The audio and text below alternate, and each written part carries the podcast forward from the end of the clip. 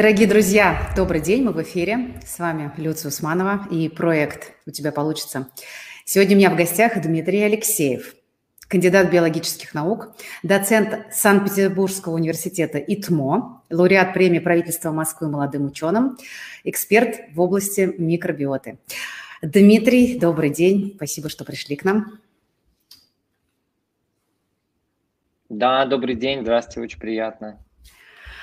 И сегодня мы э, с Дмитрием поговорим на новую совершенно для меня, но не менее любопытную и, как мне кажется, очень э, практичную, что ли, э, прикладную тему. Мы поговорим про бактерии. Почему их не нужно бояться, какую роль они в нашей жизни вообще занимают, и как эти знания э, в современной науке, они могут нам помочь каким-то образом, может быть, повлиять на нашу жизнь. Ну что, давайте начинать. Дмитрий, а нет столько много вопросов, что даже я затрудняюсь, с чего начать. Но расскажите вот для начала бактерии, а, микробы, вирусы, что среди них общего и чем они различаются? Потому что, ну, мне кажется, очень много мифов вокруг этой истории ходит. Ага, хороший вопрос. А, надо сначала разобраться с названиями. Микробы – это не биологическое название, не медицинское, это бытовое угу. название – Микробы ага. – это все, кто такие маленькие, и их видно только в микроскоп. Туда относятся биологически уже вирусы, бактерии, ага. простейшие и так далее. Ну, то есть действительно все маленькие существа. Про вирусы, мне кажется, люди сейчас знают лучше любого биолога. Наступила такая эра. Очень много вирусологов, да. Такая да, да, да, что это такая специфическая форма жизни, которая распространяется внутри наших и там любых других клеток.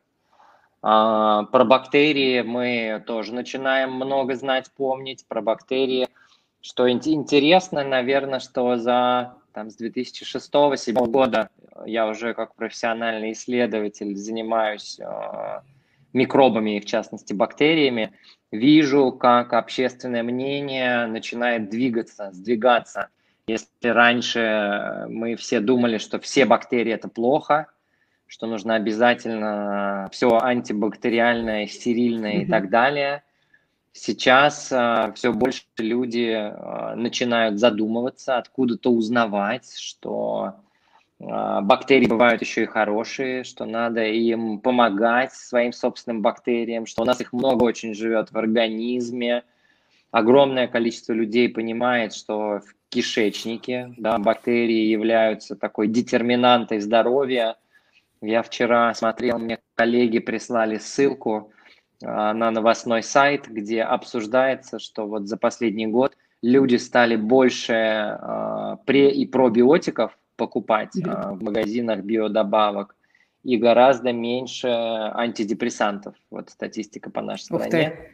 Но это, это на самом деле связанные между собой вещи. Это прикольно, что даже вот наше состояние ментальное можно регулировать, особенно эм, ну, вот в, тех, в тех случаях, когда у нас там не очень хорошо что-то в кишечнике, и от этого не очень хорошо соображает голова, вот эти все подходы а, в современном таком а, научном мире создают целую зону а, заботы о ментальном психическом здоровье через заботу о микробах кишечника с помощью там препробиотиков и так далее.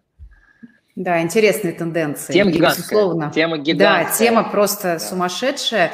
И мне вот хочется, знаете, сразу вспомнилось э, фильм, я, честно говоря, название не могу вспомнить, но оно про вот эти микроорганизмы, как раз там Том Круз снимался, когда э, напали пришельцы, вот эти большие машины, которые захватили мир, и все, апокалипсис.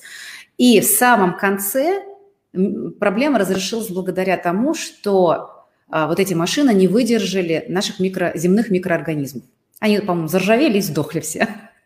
А поскольку... И там что-то красивое такое было сказано в конце, что на самом деле вот эта мельчайшая форма жизни, в которых а, много смысла и с которыми мы находимся в общем таком сильном взаимодействии, мы миллионами лет друг к другу, значит, притирались, и, соответственно, мы живем в какой-то в своем контакте, а иные формы жизни, которые к нам прилетели с космоса, они не выдержали наших бактерий. Соответственно, таким образом вот эти маленькие существа нас защитили. И тогда это было, помню, удивительно, это было очень много лет назад, мне кажется, до всего большого такого популярного интереса к этой теме, но э, меня это заставило задуматься, что надо же, как удивительно, в этом есть какой-то э, смысл. И то, что вы говорите сейчас, стало действительно очень поляризоваться, эта вся история. И мы понимаем, что правда, мы практически очень мало знаем об этой форме жизни. И в то же время мы понимаем, что она занимает огромную часть даже нас самих. Сейчас все больше говорят о том, что здоровье наше определяется тем, какое количество там, полезных бактерий да, у нас находится, та же самая, вот этот биом. Вот расскажите, пожалуйста, про биом, что это такое, почему он вдруг так, э, про него так стали говорить с такой важностью, и что нам нужно обычным людям про него знать. Ну, опять же, чтобы не стать заложниками мифов каких-то, да, вас же очень любят еще все романтизировать, любую историю. Да, хороший вопрос. Интересно, ну, э, я бы, знаете, в ретроспективе посмотрел, что мы знаем про микробов. Где-то сто лет назад мы поняли, что именно микробы, да, и там, бактерии и вирусы являются переносчиками самых опасных заболеваний. Да, заболеваний, от которых там в начале 20 века умирали сотни тысяч людей да, в эпидемиологической обстановке. И, и в тот же момент а, создался такой а, культурный пласт, в котором мы всем объясняли, что микробы это плохо, что да. вообще надо все время мыть руки. А, появились даже так... прошу прощения, появились даже такие расстройства, вот знаете, как у Маяковского было, что он все время с собой возил тазик, в котором он все время мыл а, там mm-hmm. руки, ноги, потому что боялся очень, а, что какой-то микробус там его поразит и он погибнет.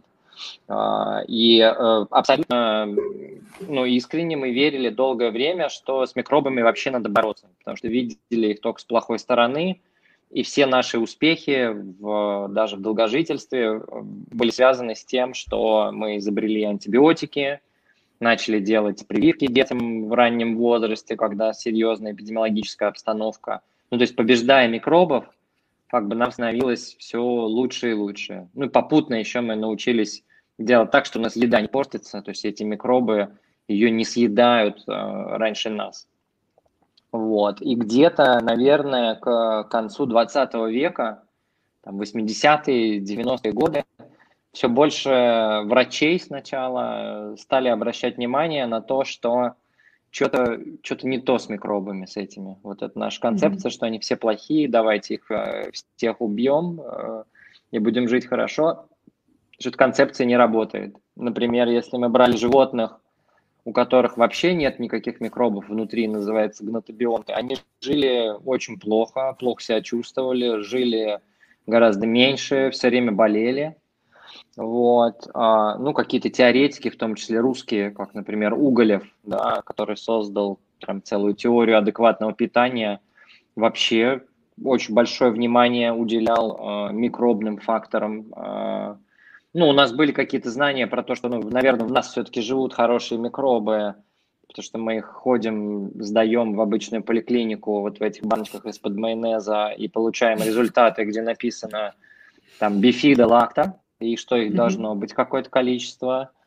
А, ну, Мечников тоже был со своей да. там выдающейся работой про старение и, собственно, со словом пробиотики, с изучением того, что там болгарские долгожители, по-видимому, из-за своего кефира так долго живут, и вот без а, полезных микробов в кишечнике не прожить.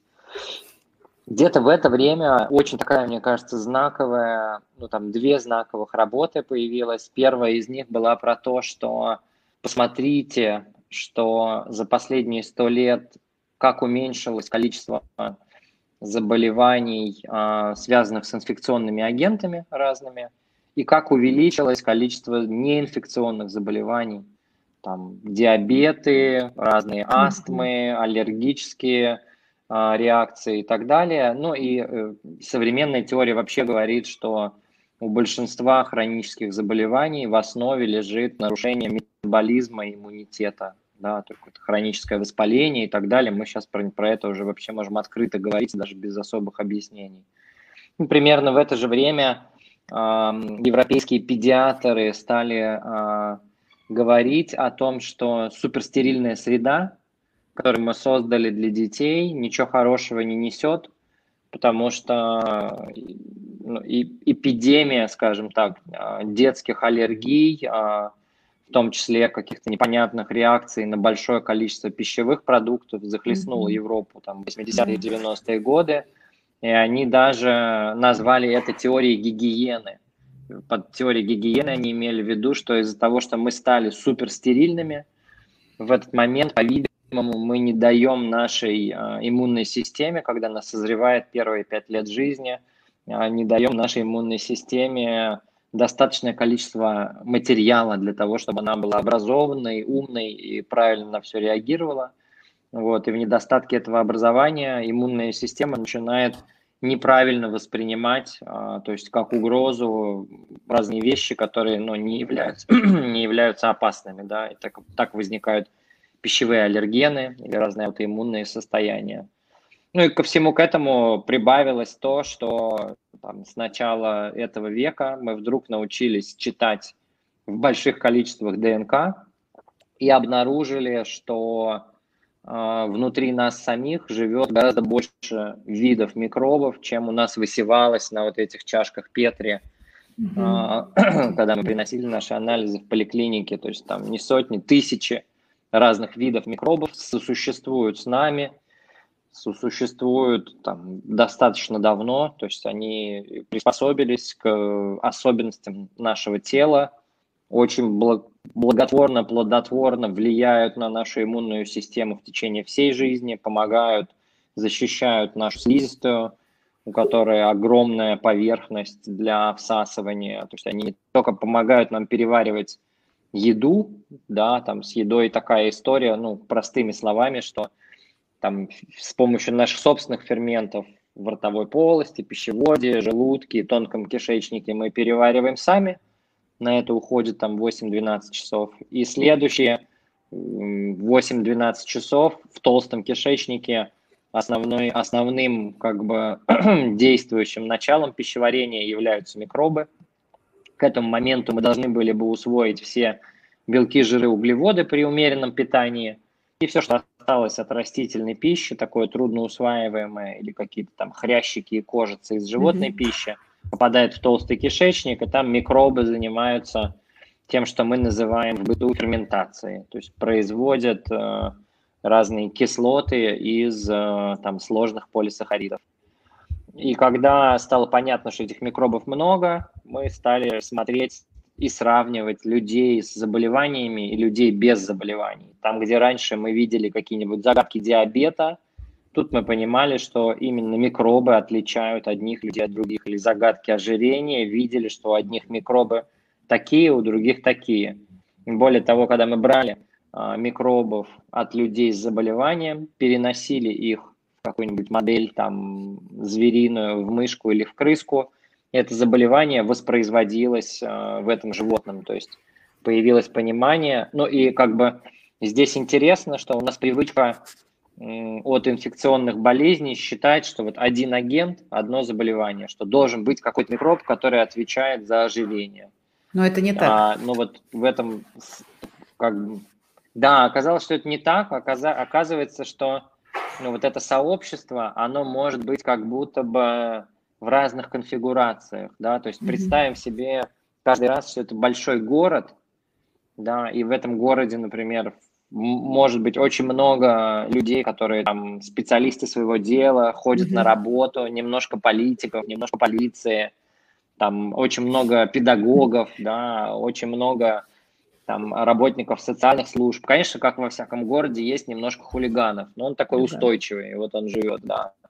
И другой вариант такого немножко неблаготворного сообщества, да, когда наступает экономический кризис, питаться нечем, у людей нет работы, хулиганов все больше, какие-то тунеядцы, везде разбиты окна и так далее, но люди, то есть представители как бы разных поголовий, они те же самые. Точно так же и в микробном мире, да, то есть просто дисбаланс приводит к тому, То есть и сами они ничего плохого для нас не делают. А их очень специфическое взаимодействие с нашим организмом приводит уже дальше к возникновению заболевания. А, два основных момента, или там, скажем, три основных момента, как микробы взаимодействуют с нашим организмом. Они напрямую взаимодействуют со слизистой, то есть с тонким слоем одночным.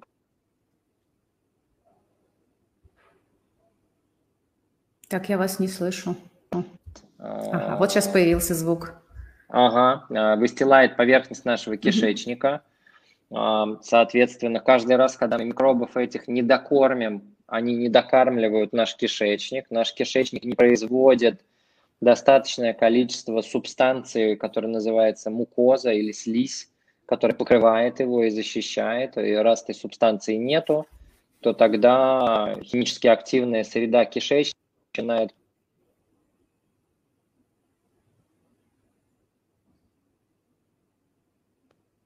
Да, химически активная среда кишечника начинает повреждать, а, собственно, эпителий нашего кишечника, на нем возникает воспаление, а, перестают вырабатываться значимые для нас ферменты, например, а, такой фермент, который помогает нам усваивать гистамин, вырабатывается прямо в, так называется, щеточная каемка – вот. Второй вариант взаимодействия – это взаимодействие с иммунной системой. 70% клеток нашей иммунной системы, так называемая лимфоидная ткань, находится прямо под слизистой. И эта лимфоидная ткань все время как бы делает такие вылазки наружу под, над по поверхностью слизистой кишечника, смотрит, кто находится. И если она каждый раз смотрит, взвешивает, там больше плохих или хороших. Иммунная mm-hmm. система знает более-менее за там 200-300 тысяч лет обучилась, какие микробы плохие, какие хорошие. И когда вдруг становится больше плохих, то иммунная система производит клетки, которые голосуют в нашем организме за воспаление. Когда много хороших, тогда наоборот иммунная система успокаивается. И третий, наверное, не менее важный э, механизм – это взаимодействие э, наших микробов с нервной системой.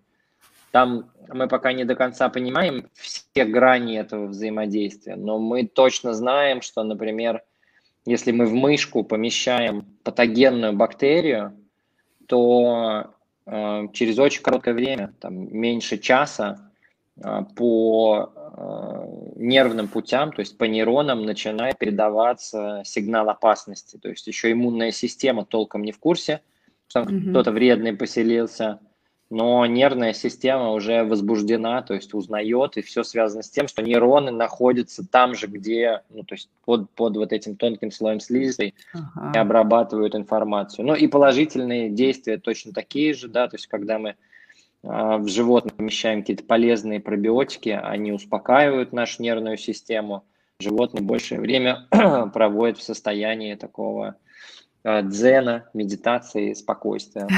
Вот, это все, это все наложилось на, скажем так, сомнительные успехи пищевой промышленности, которая за эти же сто лет, да, когда мы начали принимать антибиотики бесконтрольно и просто убивать своих хороших микробов, пищевая промышленность за это же время научилась выпускать продукты без пищевых волокон, которые являются основным питанием микробов, потому что пищевые волокна не очень удобные в том, чтобы из такой какой-нибудь там полужидкой массы штамповать какие-нибудь котлетки. Mm-hmm. Вот. Если убрать оттуда пищевые волокна, то штампуется хорошо и долго очень живет. Если не убирать, то ну, неудобный, короче, продукт. Ради удобства подумали, зачем из пищевые волокна, давайте их выкинем. У нас будет дольше храниться, удобнее транспортироваться.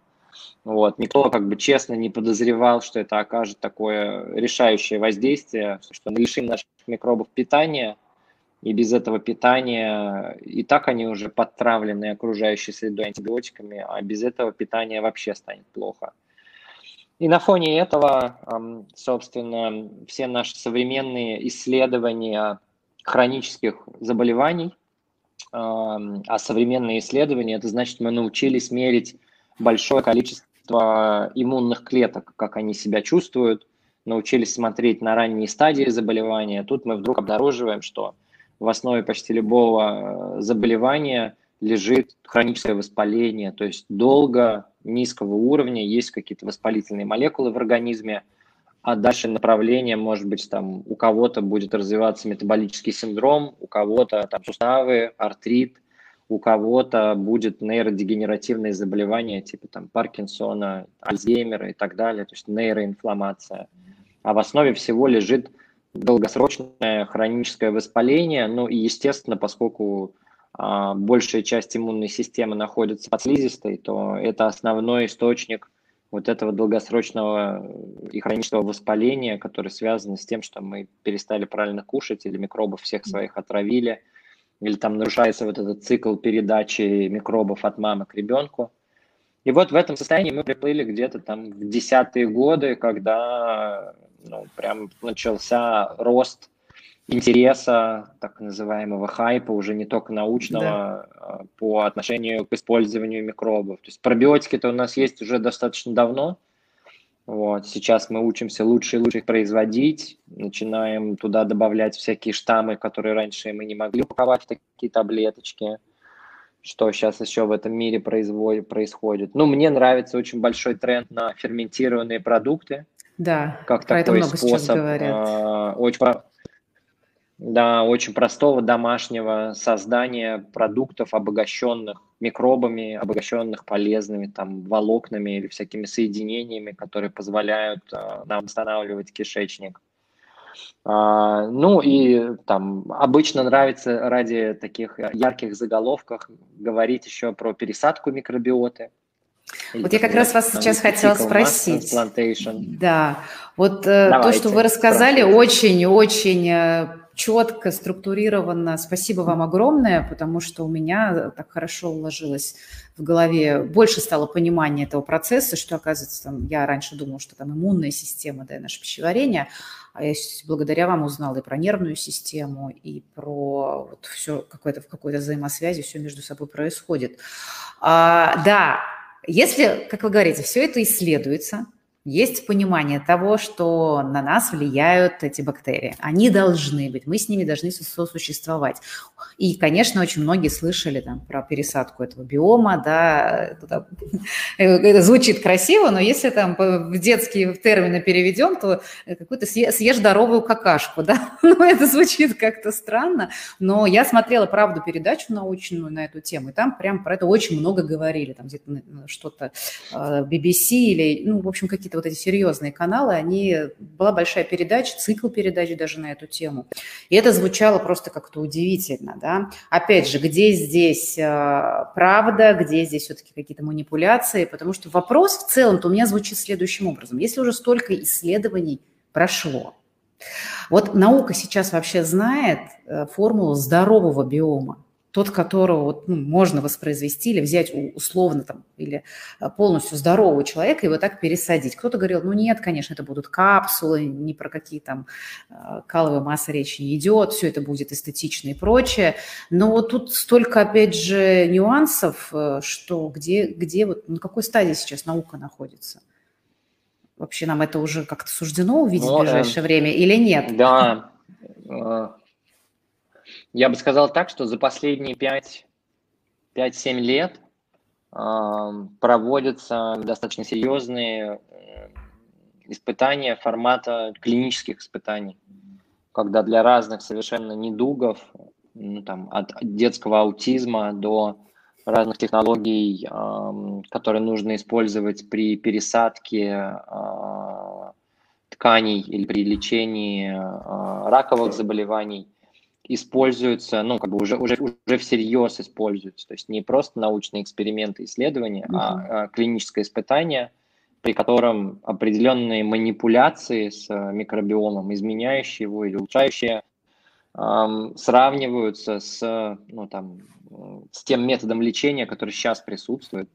И э, достаточно устойчивые результаты получаются, что, ну, из которых видно, что использование микробных технологий – повышает эффективность лечения.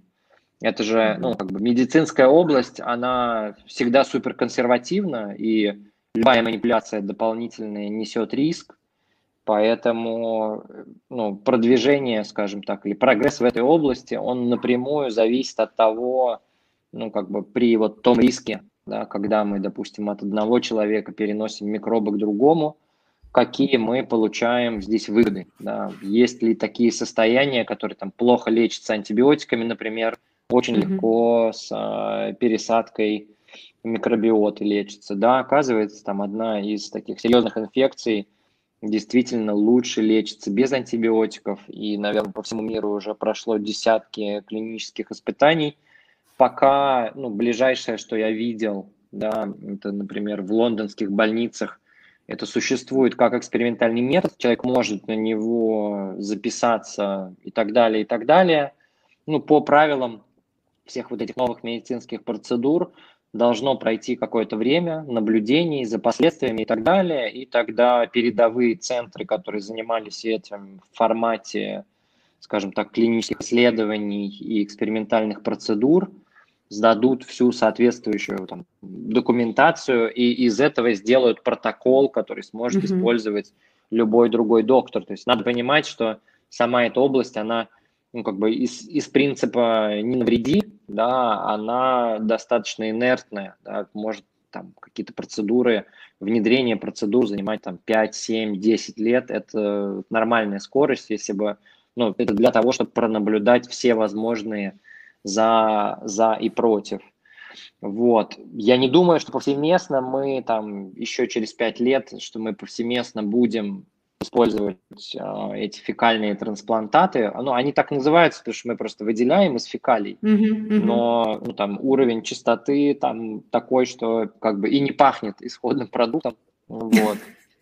Нам тоже надо понимать, что большинство, ну, на самом деле, пробиотиков, которые в аптеке продаются, они тоже были выделены оттуда же, mm-hmm. да, но они так долго уже культивируются в лаборатории, что источник что выделения... Источник да, да, да. Вот. Я думаю, что через 5-7 лет вот действительно какие-то будут, знаете, а, очень хорошие точечные решения. Например, ну вот очень интересная история про иммунотерапию онкологических заболеваний. То есть это сама по себе, само по себе новое направление, когда мы отключаем, например, а, у раковых клеток, отключаем встроенные механизмы защиты от наших иммунных клеток. Да? и тогда наш иммунитет может эти раковые клетки быстрее победить. Вдруг было замечено, что те люди, у которых микробиом ну, там, хороший и разнообразный, они в результате иммунотерапии получают хорошие результаты. Те люди, у которых микробиом скудный, ну там плохой, такой же, там, как у людей с ожирением, диабетиков и так далее, то есть дисбиоз – у них иммунотерапия не работает. И в основе очень простое объяснение, что похоже, что иммунная система, она всегда в первую очередь заботится о кишечнике, поскольку это вообще, ну, она и для этого и была создана исходно, чтобы наш кишечник защищать от всего вредного, что может там начать плодиться. Если у нас непорядок с микробиомом, то иммунная система, ну, там, простыми словами, занята а, охраны нашего кишечника. И пусть мы дорогостоящим средством сняли защиту с раковых клеток, иммунная система все равно ну, занята другим, ей как бы дела до раковых клеток нету. Mm-hmm. И вот для таких пациентов, которые, ну, там, обычная иммунотерапия, это ну, не, не средство первой линии, то есть это вторая, третья линия терапии, то есть уже человек попробовал и то, и это, и вот он доходит до иммунотерапии, я думаю, что вполне реально там в 5-7-летнем горизонте, что этому человеку будут помогать восстанавливать микробиом, контролировать его и одновременно с этим давать лекарства, потому что само лекарство ну, там, супер дорого, курс иммунотерапии, там, ну, себестоимость его может быть там 100-200 тысяч долларов, это нормальные совершенно цены. Поэтому здесь как бы улучшить результаты для такого дорогостоящего метода с помощью манипуляции микробиоты – вполне логично. Другой супер безопасный, мне кажется, там, знаете, при пересадке микробов основная проблема в том, что мы забираем этот материал как будто бы из другого тела. Да. Вот. Ну, то есть не как будто бы, а по-настоящему из другого человека. Поэтому все, все вирусы этого человека могут попасть точно так же, да, все его болезни. Конечно, мы контролируем, там, основные анализы берем, но, естественно, есть риск от там, человека здорового, человеку с заболеванием передать какого-то инфекционного агента, например, который, ну, если у этого человека может быть похуже, с иммунитетом, тут же этот инфекционный агент расплодится, и, ну, опять же, хочется не навредить. И, ну, то есть всегда пересад, это как пересадка органов, да, есть mm-hmm. определенный риск взаимодействия mm-hmm. там, да, или что-то занести, или иммунная система, мы же ее не очень понимаем до конца, мы там что-то к человеку делаем всякие уколы, пересаживаем органы, ну, представляем, что вот хорошо, если иммунная система не отреагировала. И э, безопасным будет вариант, например, когда мы можем пересадить микробов от самих себя самим себе. Называется аутологичная трансплантация. То есть мы хорошо себя чувствуем, в этот момент забираем у себя микробиков, потом с нами происходит какая-то медицинская процедура, как, например, в случае трансплантации костного мозга – да, нас полностью очищают все наше тело антибиотиками, всякими противоинфекционными средствами, чтобы в тот момент, когда у нас заберут наш костный мозг, у нас не будет иммунитета, нас просто не съели микроорганизмы. Потом к нам пересаживают новый костный мозг, здоровый. И в тот момент, когда он восстанавливается, там на самом деле эффективность всей этой медицинской процедуры определяется тем, насколько хорошо человек восстановится после пересадки. И в этот момент как раз большое количество осложнений связано с тем, что происходит на слизистой, там могут всякие грибки поселиться в человеке и так далее, потому что он беззащитен.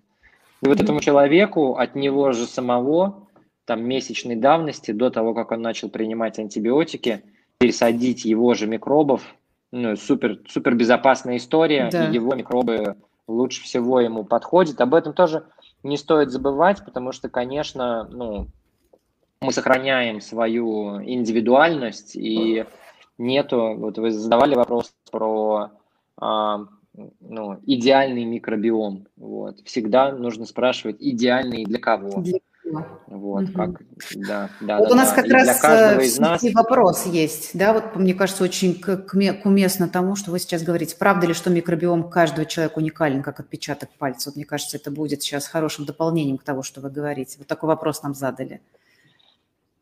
Да, и, там, это понятие... абсолютно ага. правда. Угу. У людей, которые близко живут, часто эти микробиомы похожи друг на друга. А, мы когда-то ходили в одно из наших российских агентств, которое такое оборонное ведомство. Мы ходили с проектом, что мы можем идентифицировать шпионов по микробам, потому что, mm-hmm. ну, вот будет видно, что у него, как бы, может быть, он хорошо говорит по-русски без акцента и приятной нашей славянской внешности, но если он вырос в Соединенных Штатах Америки, то у него с детства и никуда не денутся будут жить микробы, которые похожи больше на американские микробы, чем на наши русские, вот, и можно просто брать в каком-нибудь учреждении, э, контролировать, что есть в большой трубе. Есть там американские микробы? Если есть, значит, удивительно. шпион. Давайте его э, вычислять. Ну, да, но это, конечно, не, не, не, не про способ, да, что большой брат следит за всем, даже нашими э, какашечками, да, но в целом потенциал, потенциал такой, да, у нас есть какая-то своя уникальная подпись.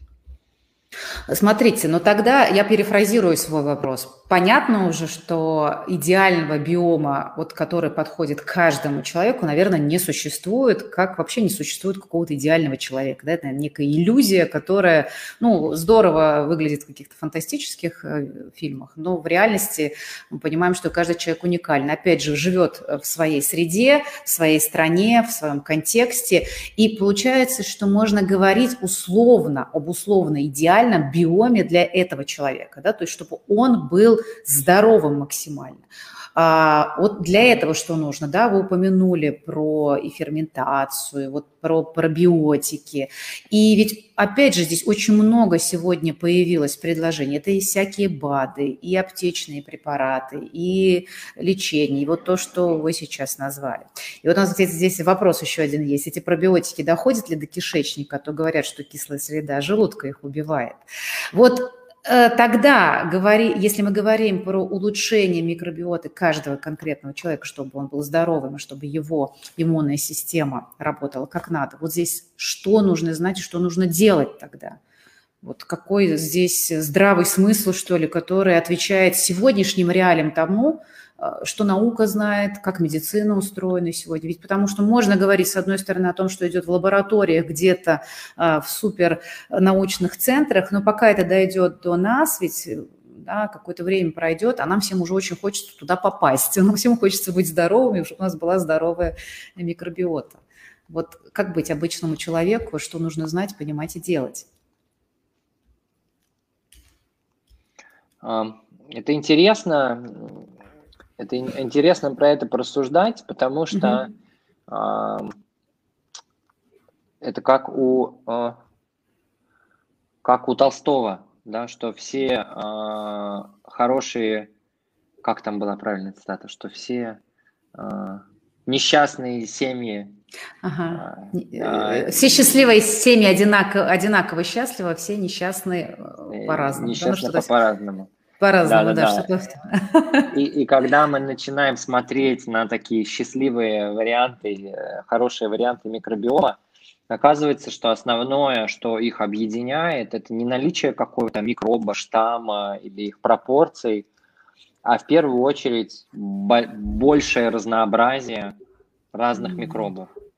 Вот И это, ну, поскольку микробиом здесь точно рассматривается как экосистема, и здесь все теории, которые существовали до этого про ну, там, более крупные экосистемы, леса, поля, материки и так далее, там утверждается то же самое, что устойчивость экосистемы определяется разнообразием или многообразием видов, которые ее составляют. То есть в один отдельный момент времени мы можем чувствовать себя хорошо с низким разнообразием микробов, но основная задача нашей микробиоты еще и э, как бы уметь восстанавливаться при разных происшествиях с нами да, а при этом, ну, там, не знаю, любое пищевое отравление, температура, вирусные заболевания, что грипп, что ковид, супер сильно влияют на слизистую, и в зависимости от того, насколько, ну, как бы, целостно связаны друг с другом, многообразна была наша микробиота, настолько быстрее, точнее или настолько больше гарантии у нас будет на то, что она восстановится после какого-то такого события. Если все в нашей... То есть если у нас даже было очень много, я не знаю, каких-нибудь бифидобактерий, но все счастье нашего кишечника было именно на них завязано, то какой-нибудь там неделя стресса от, не знаю, там, смены работы, часовых поясов и так далее, вышибает эти бифидобактерии – mm их место некому занять, и кишечник в этот момент в шоке, мы погружаемся в такую нисходящую спираль а, ухудшения состояния здоровья, там плохой микробиом, плохо всасывается еда, переваривается, больше воспаления, от этого еще хуже микробиом и так далее. То есть получается, что наша основная задача поддерживать разнообразие микробной популяции в нашем кишечнике – это в первую очередь напрямую связано с разнообразием нашего питания. Вот. И оказывается, что современный, скажем так, городской человек или то, что называется стиль питания западная диета, он очень скуден в разнообразии. То есть у нас источников питания для наших микробов, да, то, что они сами могли бы переваривать, очень мало. Почти вся рафинированная еда достаточно быстро переваривается – и простой углеводный состав, он плох именно тем, что он очень легко усваивается патогенами. Вот наши хорошие микробы, им в целом все равно, чем питаться, там, простыми сахарами или сложными углеводами. А, и даже они лучше гораздо питаются сложными углеводами, чем плохие там, бандиты, вредители и так далее. А все вредные бактерии, наоборот, они заточены на быстрые источники энергии, да, и вот эта наша современная диета с э, высоким содержанием добавленного сахара, не будем забывать, что там среднее потребление в таких странах, как Россия, например, больше 100 грамм добавленного сахара в день, да, среднее потребление. Это очень много. Вот. И, собственно, большим количеством этих грамм мы кормим потенциальные вредные микробы в нашем организме. А, собственно, среднее потребление пищевых волокон что-то оценивается в 10-15 грамм, а здоровый минимум 30 грамм. То есть мы не доедаем здоровых пищевых волокон ну, в среднем. Да, и вот, собственно, первое наше действие – это исключить топливо для вредных микробов. Вот. Это очень сильный, кстати, эффект на, на здоровье. То есть вот эта история про а, давайте бросим есть добавленный сахар, снизим его. Это, Она в том числе работает. Штука. Да, да, да, очень хорошо работает и через микроб тоже.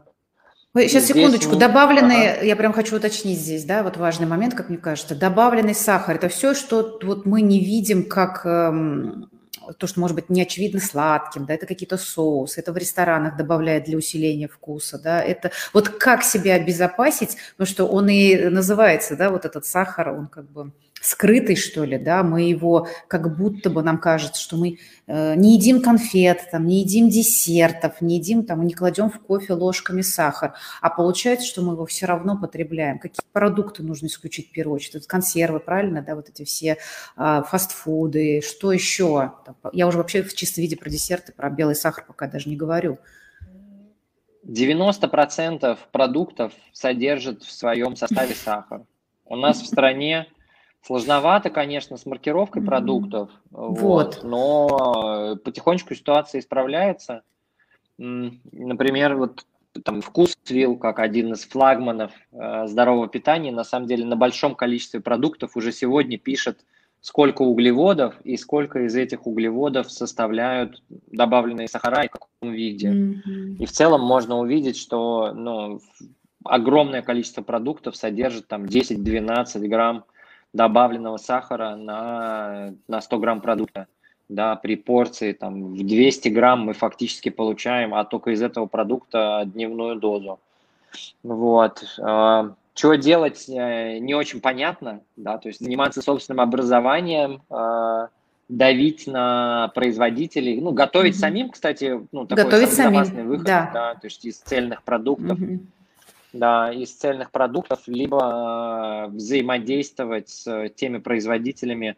Ну, на самом деле, исключить можно сразу большое количество таких топовых продуктов по сахару, вот, э, несмотря на то, что, ну, как бы везде об этом говорится, все-таки основными источниками сахара являются хлебобулочные изделия, э, сладкие газированные напитки, и, к сожалению, да, вот у нас есть такая концепция, например, квас – да, что квас угу. полезный и здоровый напиток.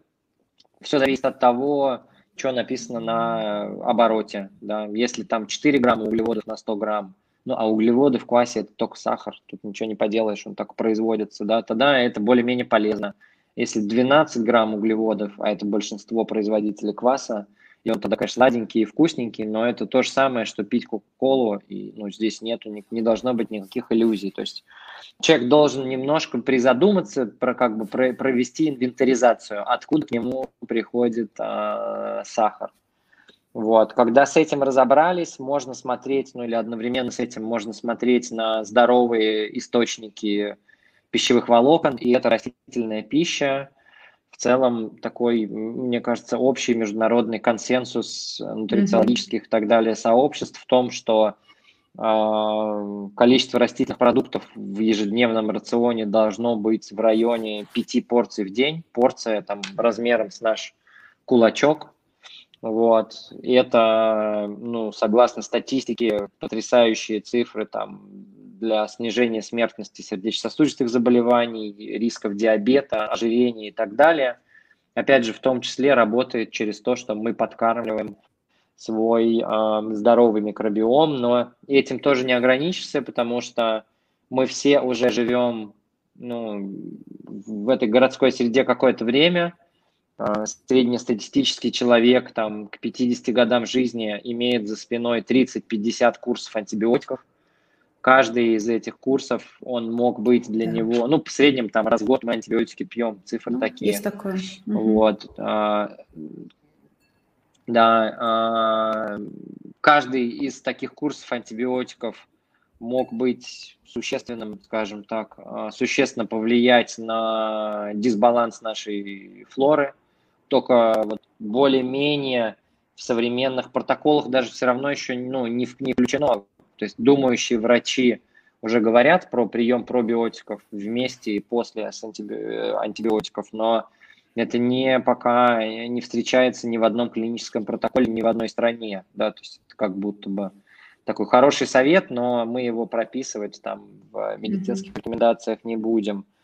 То есть мы уже накопили, скажем так, э, потери эти, особенно, да, это может быть осложнено тем, что, например, при кесаревом сечении, 30% родов кесарево сечения ребенку не передается здоровый микробиом от мамы естественным путем. Там также грудное вскармливание сейчас ограничено, а это тоже дополнительный путь передачи от мамы, если у нее была здоровая микробиота, скажем так, она могла бы передать ребенку. Часто нет такой возможности, или mm-hmm. уже мы являемся не первым поколением детей, которые рождаются от родителей, у которых уже микробиота была испорчена. То есть нужно как-то задумываться о ее восстановлении. Уже одним питанием не поможешь, и здесь все вот эти способы э, скажем так, взаимодействия с живыми микробами, которые получены э, пищевой промышленностью в виде добавок, там, медицинских аптечных средств или в, при помощи домашней ферментации, ну, все подходит, и ощущение такое, что там здоровое такое отношение, что хотя бы раз в сезон как-то заботиться о своих микробов. Ну, благо, это не, ну, как бы, это не премиальный продукт, да, э, пробиотики вполне нормально, там, за, на один курс можно потратить там, от, от, от 1 до 2 тысяч рублей вполне, да, получить качественный продукт, и главное просто об этом помнить, мне кажется, знаете, ну, вот многие люди, с которыми я сталкиваюсь э, в, рамках таких бесед, каких-то образовательных лекций, очень берут на вооружение именно идею того, что мы кормим не только себя, но и своих микробов. И даже некоторые говорят, что, например, ну, раньше-то я думал, что вот, ну, мне вот эта еда не нравится, я ее есть не буду. Но теперь я понимаю, ага. мне не нравится, но микробам-то моим, я знаю, нравится. нравится, и поэтому я их с удовольствием, да, покормлю, а они потом меня тоже в какой-то сложной ситуации поддержат. Поддержат. Слушайте, ну это просто, знаете, это очень здорово то, что вы говорите, очень понятно, э, без каких-то сложных, э, я бы сказала, схем. И вот э, все совершенно вроде бы очевидно с питанием, да, опять же, там, снижать сахара, там, белые, белую муку, обработанные продукты, готовить самим, зелень, там, овощи, сложные углеводы, все понятно. И про пробиотики тоже мы понимаем, что они нужны. Какие? Ну, их же сейчас так много. И, вы знаете, как бы обычному человеку разобраться в том, что предлагает, там, ну, вот открываешь, я не знаю, там, любят люди на iHerb заказывать, да, и там вот просто, я не знаю, вот такой список, и все, ну, естественно, реклама, маркетинг, все это очень хвалит, кто-то там советует один вариант, кто-то другой, но насколько все это правда рабочее, и насколько среди них нам нужно что-то конкретное. Вот какие-то рекомендации вообще есть? Может быть, вы что-то рекомендуете? Может быть, какие-то протоколы, списки? Я не знаю. Вот хочется прям понимать, что это должно быть. Здесь, а, здесь, здесь нам очень повезло. Mm-hmm. В каком плане, что в мире существует не больше 10 крупных производителей именно живых бактерий, которые кладут в пробиотики. Ого. Там есть компания Кристиан Хансен, угу. которая производит там десятки топовых пробиотиков. Есть компания Дюпон, которая производит десятки топовых пробиотиков. И если мы зайдем на тот же самый iHerb и будем смотреть э, состав пробиотиков, э, у большинства, скажем так, производителей они делают эти бактерии сами, они покупают у крупных производителей и mm-hmm. делают просто свои комбинации или покупают прям готовые комбинации. То есть фактически покупая там любой э, пробиотик, в котором много разных бактерий, вот лучше, лучше такой покупать, в котором много разных бактерий. Много разных. Сейчас угу. 5, 7, 12, что-нибудь такое. Да-да-да.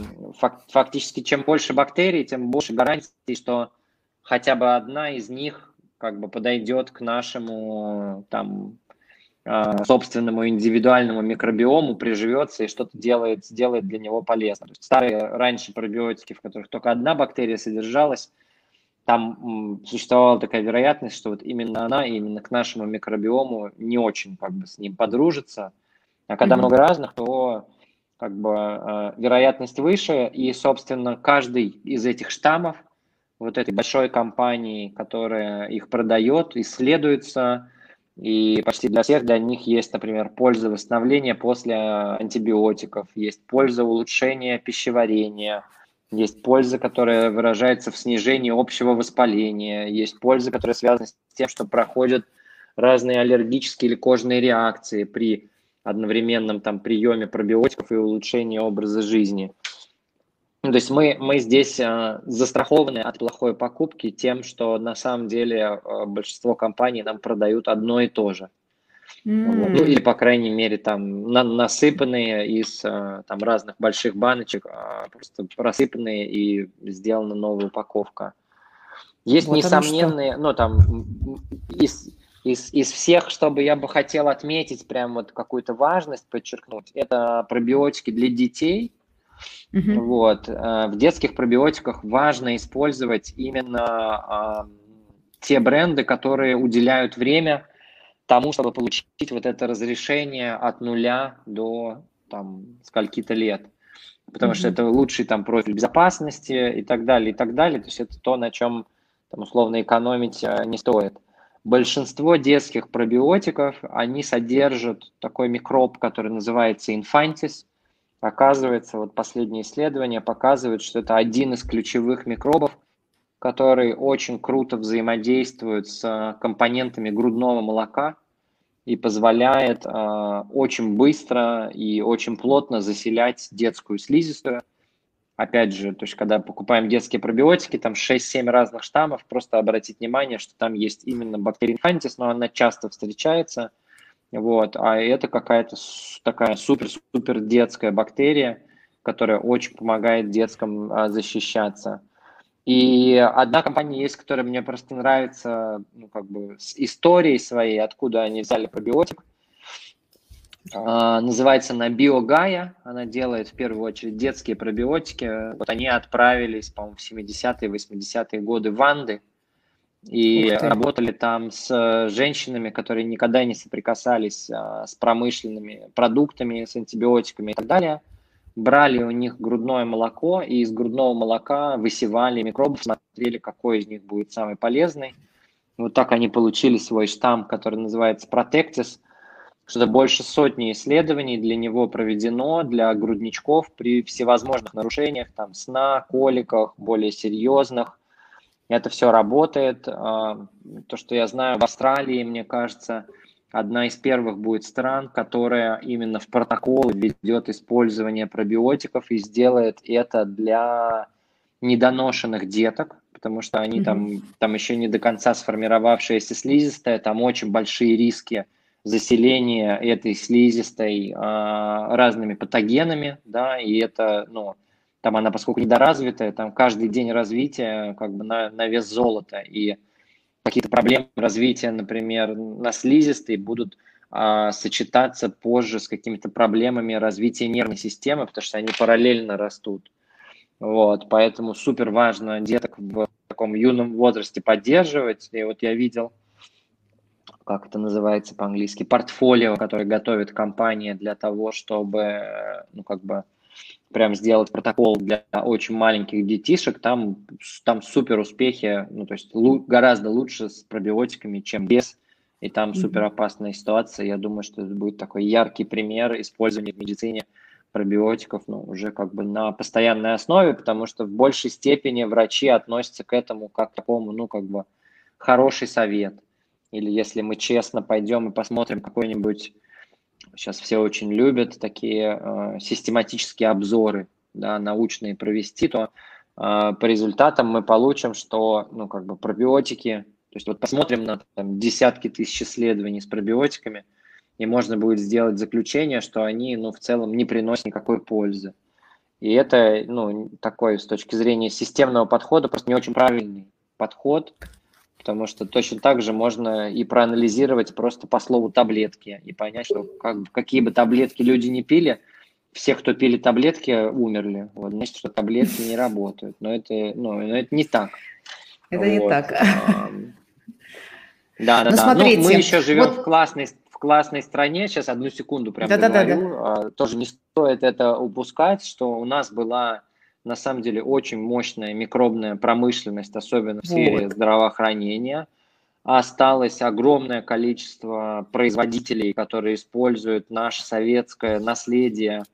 И, ну, они пока не, там, не так часто производят пробиотики, в которых много штаммов, но, например, у нас в стране очень хорошо делают пробиотики в жидкой форме. То есть они, в отличие от сухих таблеточек, там эти бактерии, сухие таблеточки, они как бы такие спящие, им еще надо жить какое-то время, пока они расшевелятся, начнут размножаться, а вот эти вот жидкие, нормофлорины там какие-нибудь и так далее, mm-hmm. они уже с живыми бактериями, они сразу начинают действовать и, ну, в целом, мне кажется, не, ну, как бы не уступают по качеству разным зарубежным аналогам Сайхерба. То есть можно пробовать и смотреть за своими улучшениями. Свои улучшения – это что? Это частота стула, качество переваривания, отсутствие наличия вздутия, какие-то собственные запахи от там, себя, от тела, скорость восстановления, качество сна. Всякие такие факторы могут гораздо лучше новомодных разных э, и дорогих тестов э, микробиоты, рассказать нам о том, что вообще внутри нас происходит и как. Спасибо большое, что вы так подробно рассказали. То есть я, я вас небольшое перебил? резюме. Вы да? хотели нет, нет, нет, нет. Я как раз хотела спросить про российского ага. производителя, вы как раз про него и говорите. Спасибо. Вот смотрите, как резюме, да, вот касаемое пробиотиков. Раз в сезон рекомендуется все-таки пропивать какой-то курс. По производителям, я так понимаю, какой-то колоссальнейшей разницы нет, потому что там всего лишь 10 компаний, которые производят, и там частота, она достаточно высокая. Надо смотреть э, в составе составе, чтобы было максимальное большое количество а, бактерий различных представлено. А, также можно смотреть российских производителей и наблюдать за своим состоянием. Вот это я прям очень-очень коротенько, чтобы сделать некий вот э, вывод. Вот смотрите, про ту компанию, которую вы упомянули, э, что они в Анды ездили, да, из 70-х годов у них вот эти исследования, и для грудничков, и для малышей. Для взрослых у них тоже есть э, пробиотики? Да, да, да, Это... они эту же бактерию используют для взрослых, но угу. и на самом деле, да, да, да, нету никаких таких супер детских э, бактерий или супер взрослых, они взрослых, помогают ага. и тем, и другим. Понятно. Просто у этой компании отдельные исследования были. И это э, для меня некоторого, некотором роде откровение, что я прям для себя займусь этим вопросом более пристально. Мне хочется его сейчас поизучать, посмотреть. Спасибо огромное. А вот смотрите, в продолжении этой темы а, мне бы хотелось задать такой вопрос. Смотрите, сейчас а, мы живем в эпоху пандемии. Кругом просто какое-то невероятнейшее количество антисептиков. Абс вот э, в аэропортах постоянно обрызгивают вот эти все эм, стулья, там э, в каких-то странах и в городах по городу, да, едет машина, которая антисептиком, все вот это. Ну, в общем, мы вообще, мы можем сказать, что все настолько обеззаражены, что, скорее всего, те проблемы, о которых вы говорили, касаемых аллергических реакций, да, того, что нарушается биом, то есть мы его сейчас еще и усиливаем, да, потому что это эм, антисептик, а вот это обеззараживание, она просто тотально повсюду. И все же мы очень боимся этого ковида, да, нам страшно заразиться, мы носим маски, не всегда они у нас свежие, к сожалению, да, опять же, и так далее, и так далее. Вот с одной стороны есть риск заражения, и мы, конечно, там моем руки, все это делаем и, и прочее, прочее. А с другой стороны, то, о чем мы сегодня с вами говорили. Вот а, здесь, где а, золотая середина, она есть или нет? Вот какие-то рекомендации относительно, и как себя, с одной стороны, обезопасить, а как, с другой стороны, не переусердствовать. Вот что вы можете порекомендовать в этом контексте? Ну, мне кажется, ничего не поделаешь с реальностью, если там mm-hmm. надо так все отмывать э, в городе, в аэропорту и так далее. Ну, окей.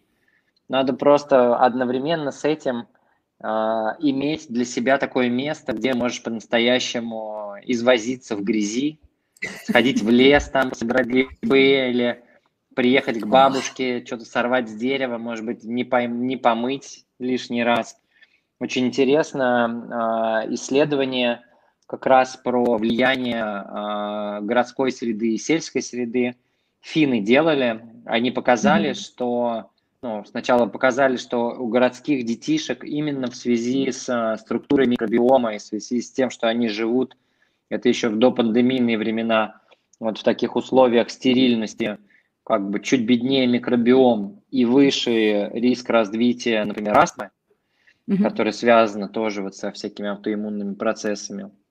И потом они взяли и привезли в детский сад на игровую площадку просто коробки с землей из леса, в которых дети там могут взять, пойти и перепачкаться, вот, ну, потом, естественно, мыть э, руки, вот, но был такой источник не просто городской пыли, да, и городской земли, а такая настоящая земля из леса в течение 28 дней, и они посмотрели, что и микробиом у детей изменился в лучшую сторону, и даже иммунный профиль да, стал таким как бы менее э, аутоиммунным, да, то есть фактически снижается. Каждое наше взаимодействие с такой простой э, грязюкой, да, это, это плюс в копилку нашей микробиоты, ну Здорово. и, собственно, выезжать надо, получается, что выезжать можно совершенно спокойно из, из города, благо грязюки у нас полно. Мы это да.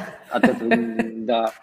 Вот. И, ну, в целом, это такое, мне кажется, еще хороший совет а, во все эти пандемийные времена, что абсолютно точно есть места, где можно ходить без масок.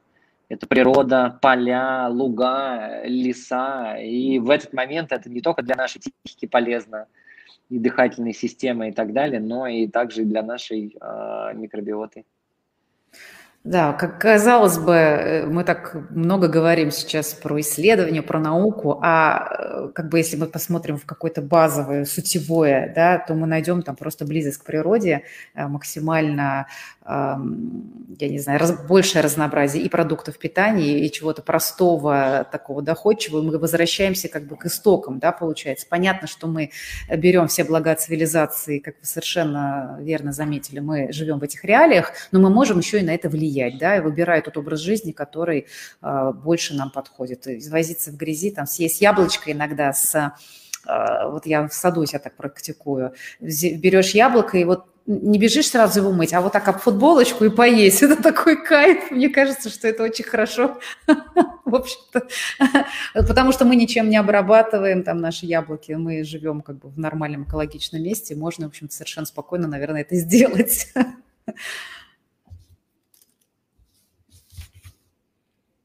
Так, и что? Мы, я думаю, будем потихонечку завершать. Дмитрий, у меня огромное количество вопросов еще к вам есть, но я просто вижу, что мы немножечко уже по времени, да, обещанным вам а, выходим за рамки. Поэтому у меня буквально там небольшой вопрос, э, скажите, он требует много времени или нет, можете ли вы на него ответить, может быть, коротко. А как наш микробиом там, микробиота влияет на а, старение? Это большой вопрос, или мы можем его чуть-чуть как-то осветить сейчас? Это все взаимосвязано? Ну, а, да, это важный вопрос на самом деле, и, конечно, а, конечно, интересно, например, наблюдать за долгожителями. Вот здесь как раз то, что Мечников открыл, и дальше mm-hmm все наблюдения подсказывают, что ну, микробиом, по-видимому, одну из определяющих ролей играет, потому что а, большинство мест на планете, где есть традиционные долгожители, а, в большинстве из этих мест есть а, традиционные ферментированные какие-то продукты. Mm-hmm. Да, там, у японцев это все, что с ферментированной соей, у нас на Кавказе, да, это будет какой-нибудь там кефир, ну, откуда он и произошел на самом деле. Вот. И то есть всегда у этих людей есть источник, из которого они подкармливают свои, своих, своих бактерий.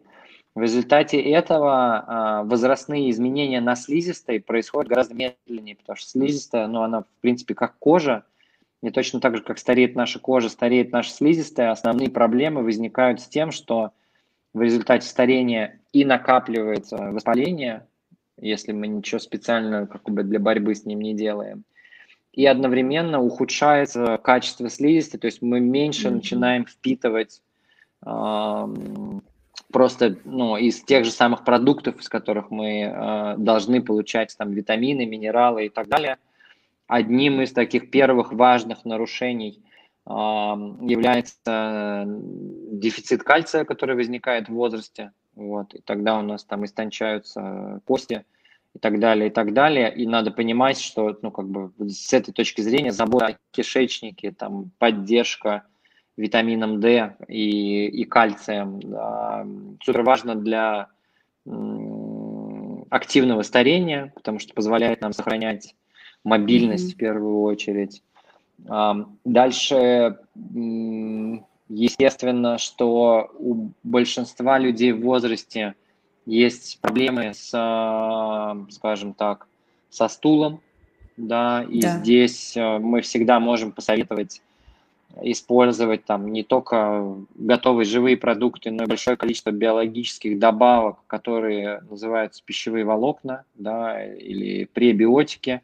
Они абсолютно естественного происхождения. Обычно это там, вот как в случае псилиума, просто шелуха семян каких-то растений. Mm-hmm.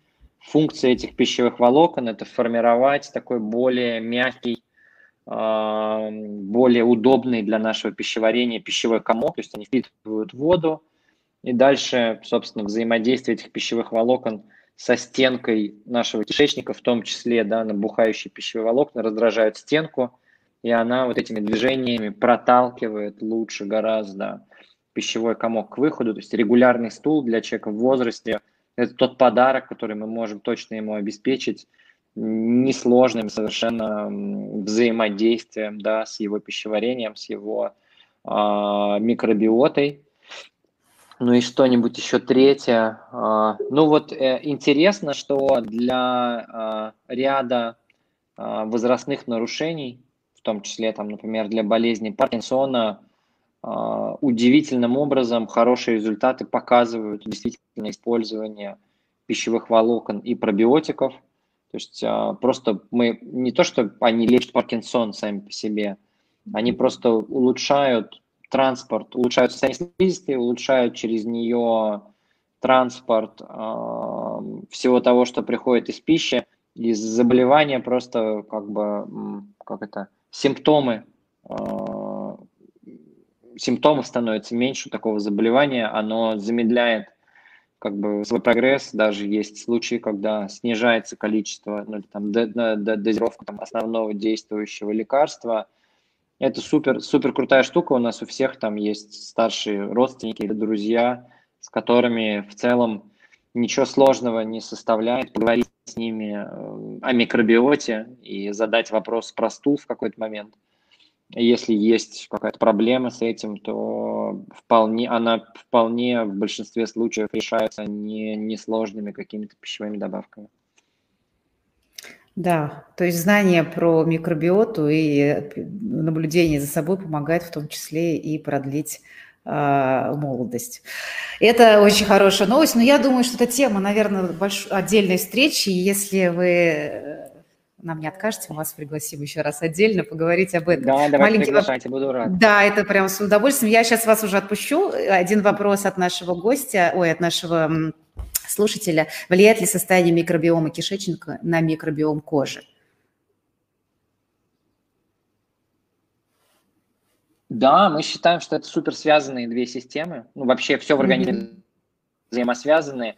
Кишечник и кожа связаны в очень сильной степени. Самое главное, что нужно понимать, что точно так же, как под слоем кишечника, под слизистой кишечника, точно так же под слоем кожи находится mm-hmm. большое количество клеток иммунной системы, и часто аллергии, которые происходят на коже, в том числе какое-то наше неправильное взаимодействие с микробами кожи, которое может выражаться в очень серьезных, кстати, расстройствах, да, там и розацея и так далее, вот, связано с тем, что изначально есть нарушение Э, целостности слизистой кишечника, да, и там производится большое количество провоспалительных молекул иммунной системы или клеток иммунной системы, которые мигрируют потом а, в слой под кожей, и аллергические реакции вызываются именно, ну, то есть, чтобы починить кожу, нужно начать действовать а, изнутри.